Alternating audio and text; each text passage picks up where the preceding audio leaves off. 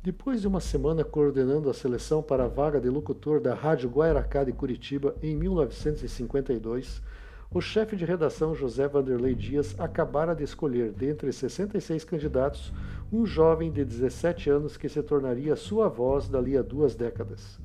Vanderlei jamais imaginaria que as crônicas de A Vista de Meu Ponto receberiam a interpretação de Elon da Silva Garcia, futura voz de ouro do Paraná. Produzidas originalmente para o jornal Estado do Paraná, mais adiante para a Gazeta do Povo, os textos apresentavam seus ouvintes por meio da Rádio Colombo AM. Continuariam surfando nas ondas do rádio por muitos anos se um acidente automobilístico não matasse Vanderlei e a esposa.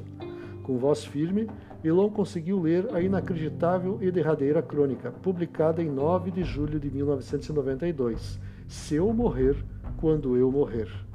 Em 1958, a chefia da Rádio Clube Paranaense, PRB2, o designou para cobrir o novo governo municipal.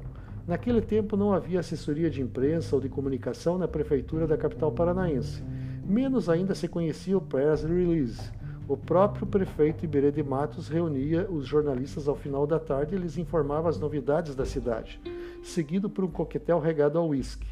Elon não bebia e Matos lhe perguntou o motivo. Elon lhe respondeu porque era convicto. Após voltar de uma missão do governo brasileiro junto aos países árabes, Matos convidou Elon para comparecer ao gabinete.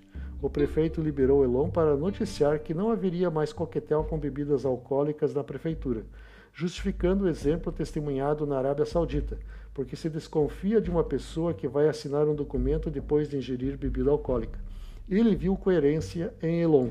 Ele não iria passar essa matéria para outro repórter.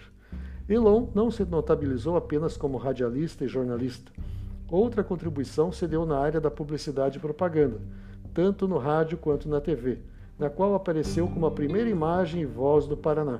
Em 1963, Elon aceitou a proposta de sociedade na Rádio Independência, organizando o departamento comercial com novas abordagens dos clientes e criando produtos.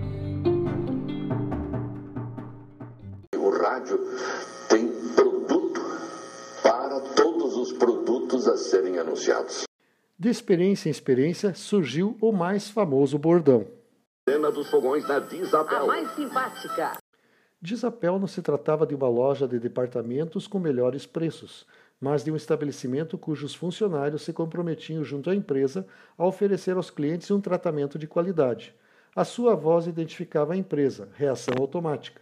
Isso aperfeiçoava a capacidade do telespectador e do rádio 20 entender a mensagem publicitária, restando tão somente conhecer o produto e o local para adquiri-lo. Sua definição de comunicação recebia contornos bem peculiares. Comunicação realmente não é aquilo que eu falo, mas aquilo que os outros entendem.